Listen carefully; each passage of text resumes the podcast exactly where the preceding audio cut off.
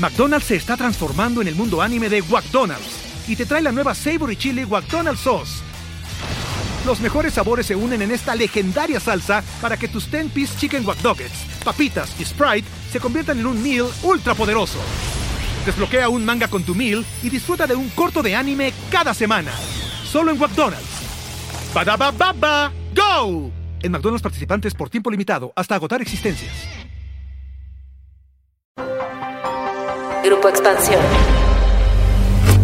En México muchas cosas las hemos normalizado. Recuerda que en este país el que no tranza no avanza. Nos parece normal que a pesar de estar ubicados en un punto estratégico de la geografía, tener tantas riquezas y ser socios del país más rico del mundo, no seamos un país más próspero. Nos parece cotidiana la queja de que a pesar de tener una carrera universitaria con un excelente promedio, no encontremos un mejor trabajo. Nos parece normal que veamos como un sueño tener una casa propia, porque simplemente tener acceso a un crédito es muy difícil o que nuestro sistema de salud sea la farmacia de la colonia. Pero, ¿por qué sucede esto? ¿Y por qué en México nos hemos acostumbrado a tanta desigualdad cuando esto no es normal? De esto vamos a platicar hoy en Política y otros datos. Política. Política. Y otros datos. Un podcast de Grupo Expansión. Política y otros datos. Buen jueves, bienvenidos a Política y otros datos. Soy María Ibarra, editora política de Expansión, y es un gusto estar con ustedes. Viri Ríos y Carlos Bravo Regidor, presentes ya aquí para arrancar este podcast. ¿Cómo están? Buen jueves. Muy bien, ¿qué tal? ¿Cómo están ustedes? Hola, hola, buen jueves de Política y otros datos y episodio especial además, ¿no? Episodio especial, exactamente, Carlos, porque les quiero contar que seguramente ustedes ya han visto que nuestra queridísima Viri Ríos anda muy feliz por las redes sociales con su libro bajo el brazo. Su libro no es normal. Y lo que no era normal era que aquí no habláramos de él, ¿verdad? Así es que este episodio justamente va a tratar de este texto que escribió Viri. Y pues vamos a comenzar. Tal vez los que nos escuchan se han preguntado por qué a pesar de tener una carrera, de trabajar como locos todos los días, su economía simplemente no mejora. ¿O por qué siendo un empresario, un pequeño empresario, un emprendedor, termina fracasando y cerrando su negocio y además con las deudas hasta el cuello justamente ante el fracaso? Pues esto no es normal. Y Viri Ríos lo explica muy bien en su libro y en este podcast vamos a hablar justamente del por qué no podemos sentir que esto es normal. El que yo no tengo el mejor trabajo no es normal. El que yo sea mujer y no tenga mejores ingresos no es normal. Y pues Viri, bienvenida, bienvenido Carlos. Vamos a charlar muy rico este jueves. Ah, estoy muy entusiasmada porque no. Cuando propusieron que habláramos de mi libro en el podcast, bueno, me puse nerviosa, ¿no? Porque no es lo mismo hablar de los políticos que hablar de mi propio trabajo. Entonces, estoy muy entusiasmada, gracias. Oye, yo quiero leer un poquito, solo un poquito de, con algo que empieza el libro y que creo que nos puede ayudar a entrarle a este tema. México debería ser un país rico. Tenemos todo para hacerlo. Somos la decimoquinta economía más grande del mundo y el decimoprimer país con el mercado potencial más extenso. Además, tenemos la fortuna de ser el primer socio comercial de la principal potencia económica global, claro, Estados Unidos, con una exportación de 742 millones de dólares diarios a ese país. Por si lo anterior fuera poco, el mexicano es muy trabajador. Somos muy chambeadores. El 77% de nuestra gente está en edad productiva y somos el país de la OCDE que más horas labora, solo superados por Colombia. Nuestro país es geográfica, demográfica y culturalmente privilegiado. Y entonces, Viri Ríos, yo te pregunto, ¿por qué estamos donde estamos y por qué sentimos que pasan y pasan los gobiernos y no avanzamos? No es normal, Mariel, que no vivamos mejor de lo que vivimos. Y con ello no me refiero a solamente al hecho de que tengamos a mucha gente en pobreza, que tenemos a mucha gente en pobreza, al 53%. Me refiero a que todos, un profesionista, un trabajador, una mujer en este país, no tiene los sueldos y el nivel de vida que debiera tener. Si tú preguntas allá afuera por qué está pasando esto, una de las principales respuestas que encontrarías es, bueno, es que en México los políticos son muy corruptos y no hay Estado de Derecho. Y todo eso es cierto. O sea, es cierto que hay mucha corrupción, pero mi libro avanza una teoría un tanto distinta y más grave.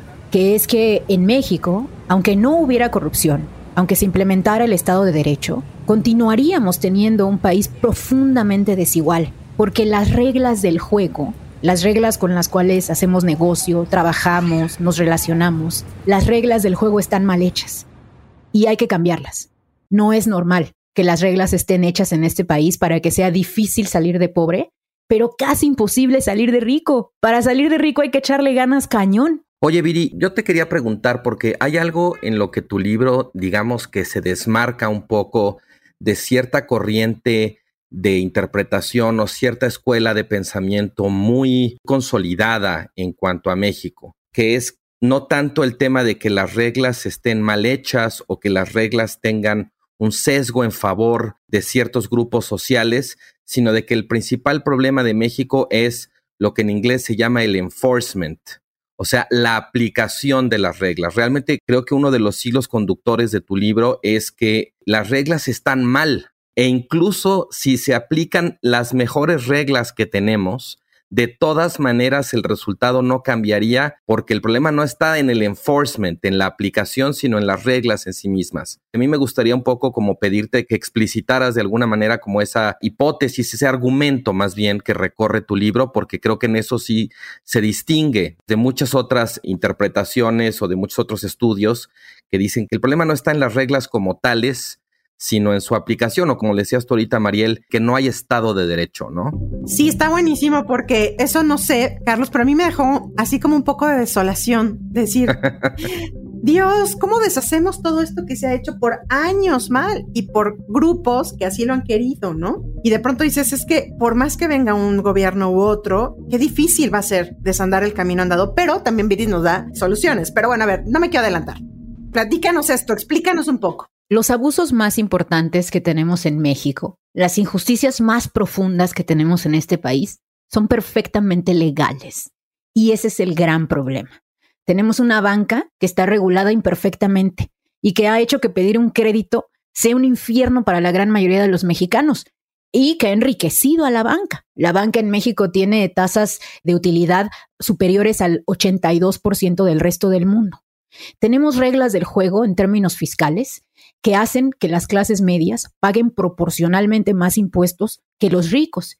Y esto es completamente legal. Es legal porque las tasas de ISR que pagan las personas que tienen más dinero en este país son inferiores de las tasas que pagarían en muchos otros países, incluso países latinoamericanos, y porque los tipos de impuesto que pagamos en México tienden a ir más relacionados con el consumo y menos con el ingreso. Eso crea un país en donde legalmente se ha institucionalizado una profunda desigualdad fiscal.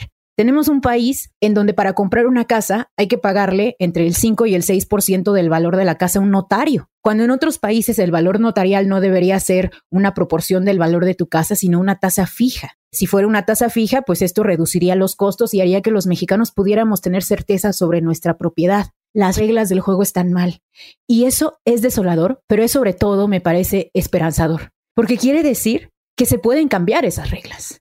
No es algo que sea cultural, no es algo que viva con nosotros, no es este como pesimismo del mexicano de, bueno, así son las cosas, aquí me tocó vivir. No, es el país que decidimos tener, el que legislamos. Es que te sacude, Viri. O sea, a lo que yo me refería era que es como desolador en el sentido de, todo está mal hecho. O sea, me refiero de las reglas. Claro que se pueden cambiar, pero te sacude en el sentido de, como tu libro se llama, no es normal porque nos hemos acostumbrado a que así es. Y los mexicanos no alzamos la mano, no alzamos la voz, dices, bueno, pues es corrupto, pues así son, ¿no? Oye, pero es que te cobran mucho las tarjetas, bueno, no importa, pues así es. Oye, pero es que en tu trabajo no te hacen partícipe de este reparto de utilidades con todas las ganancias que tú le generaste a la empresa por todo un año. Y pues no importa, así es. Entonces nos vamos acostumbrando a que así son las cosas y creo que en ese sentido tu libro es muy valioso porque vas revelando esos pequeños detalles y estoy segura que cuando la gente lo lee, al menos así me pasó a mí, te juro que le vas poniendo rostro y cara a lo que vas narrando. Claro, esto le pasa a mi vecino, a mi hermano, a mi prima, a mi tío, gente bien cercana a mí misma, ¿no? Que dices, ¿por qué nos hemos acostumbrado a que así debe de ser? Y creo que en ese sentido es súper valioso. No sé me pareció a mí también, Carlos, no sé, a ti en tu lectura, también hablas mucho de esta clase media, la clase media como el sector más desprotegido. Sé que hemos tenido un podcast que les recomendamos también de la pobre clase media, y es que sí, pobre clase media, totalmente desprotegida, y me gustó mucho lo que tú dijiste. A ver, no es que estemos en contra, obviamente, de que se le dé mucho dinero a la clase más desprotegida, o sea, a los pobres, pero tendríamos que estar trabajando porque la clase media fuera gruesa, basta. ¿Qué estamos fallando? ¿Y cómo lo hice tú, Carlos, en este sentido, lo de la clase media? Sí, justamente creo que también es una de las contribuciones más interesantes del libro, en el contexto sobre todo de un gobierno vamos a decir así, cuyo discurso es muy pro pobre e incluso pues digo, si su política social también se justifica de ese modo, si bien como hemos platicado en otros episodios, lamentablemente no tiene todo el efecto que podría tener en términos de llegar al público objetivo en ese sentido. Pero Viri, digamos, en México se ha discutido mucho, como está diciendo justo Mariel, el tema de las clases medias, pero creo que tú lo pones no nada más en términos de cifras, sino tienes ahí como una suerte de batería de recomendaciones de cómo la política social para combatir la pobreza no basta, porque hay un amplísimo sector de la población que no es pobre extrema, que tampoco es pobre, pero que es una clase media muy vulnerable, muy precaria, y que esa clase media merecería su batería de políticas públicas que, digamos, tú dedicas, creo que el grueso del libro a imaginarlas, a explicarlas, ¿no? A diagnosticarlas. El libro tiene 25 capítulos. Todos se pueden leer de manera independiente y no tienes que haber leído el uno para entender el dos. De esos 25 capítulos, Carlos, uno es sobre programas sociales. El resto es una batería de recomendaciones para que no nada más tengamos un país que sea capaz de sacar a la gente de la pobreza extrema, porque bueno, eso sí se logra con una transferencia en efectivo, sino para que seamos un país que sea capaz de crear buenos empleos y mejores empresarios. Los empresarios que tenemos en México, el promedio del empresario que tenemos en México, se queda con una proporción demasiado grande del valor que genera su empresa. Eso sí son grandes o si son chicos, viven en pobreza. Nuestro país crea 29 mil empresarios pobres gente que no puede terminar la quincena cada año. Es que eso no es normal. No es normal que en nuestro país ser empresario se ha vuelto lo que haces cuando no puedes conseguir un trabajo. Ser empresario sobre todo en la informalidad. Entonces, este libro es un llamado a repensar las políticas públicas que necesita nuestro país. Nosotros tenemos muchos libros sobre política, ¿no? Y un libro de política pues habla de políticos, habla de lo que pasó en una elección, habla de, ya saben, los chismes políticos, ¿no? Pero yo creo que no teníamos, hasta antes de No es normal, un libro de política pública, un libro que hablara de las reglas del juego, de las instituciones y de los procesos que debemos crear para ampliar esta clase media. Así que el libro pues tiene dos secciones que yo considero muy importantes, una sobre cómo hacer crecer a los negocios pequeños para que se vuelvan medianos y luego grandes y otra sobre cómo empoderar al trabajador para que realmente tome lo que le corresponde, que serían salarios más altos para un país como México. Pero cuéntanos cómo nace No es normal, porque yo quiero que nos cuentes tu experiencia que te lleva a empezar a cuestionarte justo por qué no es normal lo que vives en el día a día. Bueno, no es normal, para ser honesta, surge mucho de mi experiencia personal. Deja tú de mi experiencia como académica, sino de lo que yo he vivido. Pues yo crecí en un vecindario de clase trabajadora, de esa clase media muy baja, muy vulnerable, de la que hablaba Carlos. Y bueno, a lo largo de mi vida he logrado llegar hasta hacer política y otros datos, ¿no? Y estar aquí con ustedes. Y ese es un brinco abismal, ¿no? Es una cosa padrísima. Pero en el camino me he dado cuenta cuántas personas, cuántos de mis vecinos, cuántos de mis amigos, pues no llegaron. Se bifurcaron nuestras vidas por a veces cosas pequeñas como que, no sé, mi amigo tenía dislexia como que a otro amigo se le murió su mamá. Y de repente nuestras vidas son tan abismalmente diferentes que yo me digo constantemente cuando visito a mi mamá en Ecatepec y a mi papá en Tecámac, no es normal. No es normal que nuestra gente sea tan trabajadora y le toque tan poco. No es normal que sea imposible tener movilidad de clase o casi imposible tener movilidad de clase. A mí me dicen mucho, ¿tú de qué te quejas si te fue súper bien? Ya estás en política y otros datos.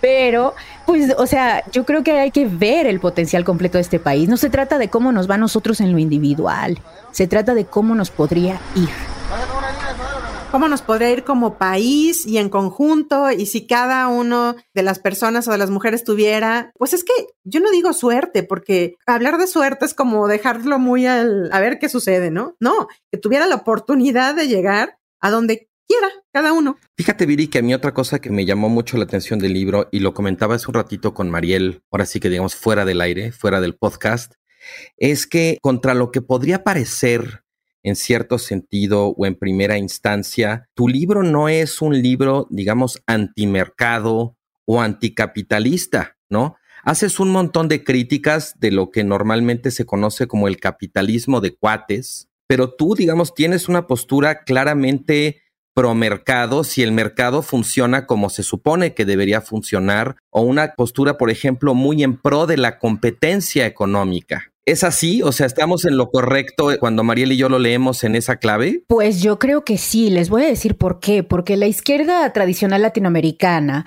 ha entretenido en sus cabezas la idea de que se puede lograr tener una sociedad de clases medias solamente con el poder del Estado. La realidad es que a la vanguardia de lo que entendemos como crear desarrollo económico en el mundo y sobre todo desarrollo social, nos hemos dado cuenta de que no es suficiente tener un Estado bueno. Necesitamos un Estado amplio, sólido, fuerte, que ayude a los que no nacieron en buenas cunas y que le quite a los que tienen demasiado para darle a los que tienen demasiado poco. Pero también necesitamos un capitalismo funcional, en donde las empresas crezcan, en donde los trabajos estén bien pagados. El capitalismo no se da solo. El capitalismo necesita de regulaciones. Si tú dejas al capitalismo solo, solito, como ha sucedido en México, pues llegas a una economía feudal como la que tenemos en México. ¿Cuál capitalismo, no? ¿Cuál capitalismo mexicano? Es una economía extremadamente concentrada y con mucho poder de mercado. Entonces mi libro pues es un llamado a esa izquierda contemporánea, nueva, innovadora, que tome lo mejor del mercado y lo mejor del Estado. Bueno, Carlos, ya nos dirás tus capítulos, pero a mí uno de los que me gustan mucho son varios, pero uno de los que me gustaron mucho, incluso como lo titulaste, Viri, es los bebés que han trabajado 13 mil años. Entonces uno se queda como que 13 mil años. Y luego Viri nos cuenta, sí, claro, porque son bebés de 4 mil familias que han nacido ya con cuentas bancarias, que ya han nacido con la vida resuelta, mientras que, pues evidentemente existen muchísimos bebés en México que nacen sin nada, Viri. En México el 64% de los bebés nacen pobres, porque las tasas de fertilidad son diferenciadas por nivel de ingreso. Hay un puñado de bebés que nacieron con el equivalente de 13.000 años de trabajo promedio de un mexicano. Este es un capítulo que me costó trabajo escribir, les confieso, porque hablar de impuestos a la herencia, que es lo que termina hablando este capítulo, es muy difícil en México, porque cuando tú hablas de ponerle un impuesto a la herencia en México, la gente se imagina que pues le vas a poner un impuesto a su casita, a lo poquito que logró juntar, etcétera. Y este capítulo pues habla de un impuesto a la herencia, pero para las herencias millonarias, para las 470 familias que tenemos en México que tienen más de 50 millones de dólares en su cuenta bancaria y que, por cierto, hasta 1961 pagaban impuestos a la herencia. Es reciente que no tenemos un impuesto a la herencia en México. Entonces, lo que hice para escribirlo fue, más que escribir un capítulo de prosa, fue empezar a escribir pues la serie de datos y son líneas de datos que tenemos. Se parece un poco como un Harper's Index, se parece un poco a una poesía de datos quizá, y pues que todos esos datos vayan contando la historia, ¿no? De la urgente necesidad en México de crear impuestos justos que pague el 1% y que no pague el 99%.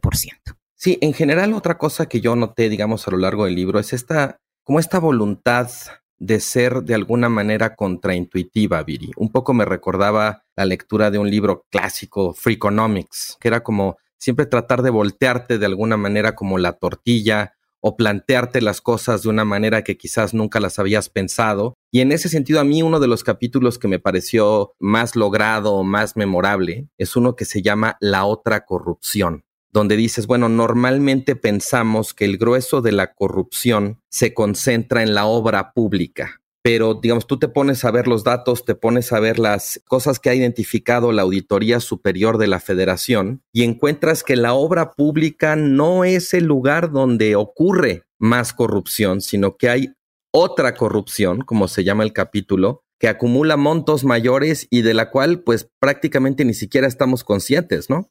Que es la corrupción que ocurre en el gasto en desarrollo social, en educación y en salud. Esos son los grandes agujeros del gasto público en México. No es Odebrecht. O sea, imagínate. ¿Dónde está, sabes, los otros los ollas? Los que no se llevaron contratos millonarios de obra pública, sino los que estaban repartiendo a nivel estatal el dinero para, en su época, los hospitales del Seguro Popular, posteriormente los programas sociales que hasta la fecha tenemos de López Obrador a nivel federal, etcétera, ¿no? Me gusta que cites al Freakonomics, Carlos, porque este libro, si bien no está inspirado en el Freakonomics, sí está inspirado en una forma de literatura que creo que no existía hasta ahora en México, que es muy común en la literatura anglosajona, que son libros que hablan de la realidad contemporánea de un país, en este caso México, pero de una manera extremadamente accesible. Nada de romanticismos, nada de palabras rimbombantes, nada. O sea, esto es algo que está hecho para ser divertido y para que al leerlo adquieras conocimiento que de otra manera, pues probablemente te hubiera costado lo que me costó a mí, que es leer 120 libros, 194 papers académicos y 527 distintos autores, todos citados en No es normal. Algo que también platicábamos hace rato, Mariel, tenía que ver con que justo eso que dices, o sea, realmente sí, este es quizás un libro muy novedoso por el esfuerzo tan deliberado y tan meticuloso que hace de traducir el conocimiento especializado para un público no especializado. Y en ese sentido, pues también hemos visto como que estás organizando presentaciones de libros, digamos, poco ortodoxas.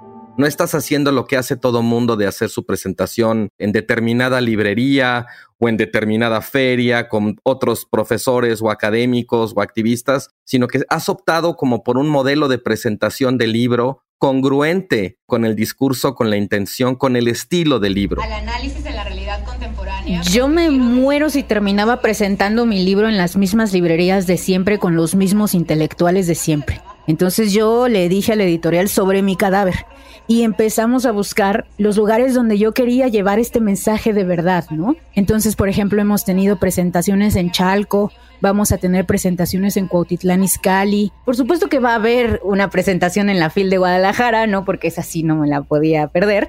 Eh, faltaba más, ¿no? Pero justo lo que quiero es llevar el mensaje pues fuera de las librerías. Lo he presentado en el Senado, lo he presentado en el Palacio Legislativo, yo le hablo a todos los partidos políticos que me inviten, porque ellos son, al final del día, uno, las personas que van a demandar que se cambien las reglas. Y dos, los políticos que van a cambiar esas reglas. ¿Y cómo ha sido percibido, Viri? ¿Cómo ha sido percibido por la gente en estos foros? Es decir, cuando vas a Chalco, cuando vas a estos municipios conurbados donde justamente está el cinturón de pobreza. Y yo digo, que es donde la gente dice o debería de comenzar a plantearse, no es normal lo que me está sucediendo. O sea, no es normal que tenga yo que recorrer dos horas y media en un transporte de pésima calidad para poder llegar a mi casa y otras dos horas y media para regresar o ir al trabajo. ¿Cómo lo has percibido? ¿Saben cómo se siente? Se siente como un abrazo así con mucho amor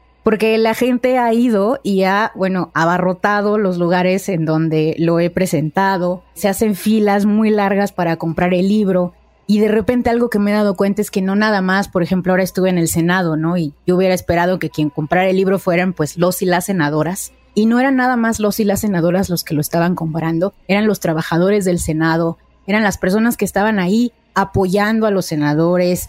Bueno, es un libro que yo creo que está sacudiendo no nada más al círculo rojo, no nada más a los que leen libros de política y van a las librerías, sino que yo creo que es un libro que, y me llena de mucha satisfacción, honestamente, creo que está llegando más allá de donde llegaría un libro tradicional. Muy bien, pues a comprar el libro no es normal, ya estamos al nada de la Navidad y ya sé que no voy a fomentar el consumismo, pero esto sí, vienen los intercambios, vienen los intercambios y siempre son de libros o muchos son de libros, pues este es un muy buen libro, de verdad, para que lo compren y lo regalen, porque ya lo que hemos platicado aquí, justamente es un libro de muy, muy fácil acceso y que nos va a dar muchas explicaciones a por qué estamos como estamos. Sí, completamente de acuerdo. Quizás como a mí me faltó un capítulo, Viri, que fuera de alguna manera como, o sea, porque en efecto eres muy persuasiva en decirnos por qué no es normal o por qué hay trampa en las reglas, digamos, que gobiernan el juego de la economía y de la sociedad mexicana. Pero ¿cuántos años, décadas, si no es que siglos, hemos vivido en esa anormalidad, ¿sabes? Hay un punto, digamos, donde decía, no, pues es que a lo mejor la tragedia no es que no sea normal, sino que se ha vuelto normal, que lo hemos normalizado que nos hemos acostumbrado tanto que ya nos parece normal. Hay que desnormalizar las injusticias. Ese es el primer paso a una verdadera transformación y ese es el llamado a no es normal. No es normal la forma en la que vivimos. México debería ser un país rico. Pues muchísimas gracias por acompañarnos y llegar al final del episodio. Como siempre, nos escuchamos el próximo jueves a partir de las 6 de la mañana en la plataforma de su preferencia. Déjenos sus comentarios y críticas en arroba expansión política, arroba Carlos Bravo Red, arroba Virillón Bajo Ríos y arroba Mariel Ibarra F. Cuídense mucho, nos seguimos escuchando el próximo episodio. Bye bye. Política y otros datos. Un podcast de Grupo Expansión. With lucky landslots, you can get lucky just about anywhere. Dearly beloved, we are gathered here today to. Has anyone seen the bride and groom? Sorry, sorry, we're here. We were getting lucky in the limo and we lost track of time. No, Lucky Land Casino, with cash prizes that add up quicker than a guest registry. In that case, I pronounce you lucky. Play for free at LuckyLandSlots.com. Daily bonuses are waiting. No purchase necessary. Void where prohibited by law. 18 plus. Terms and conditions apply. See website for details.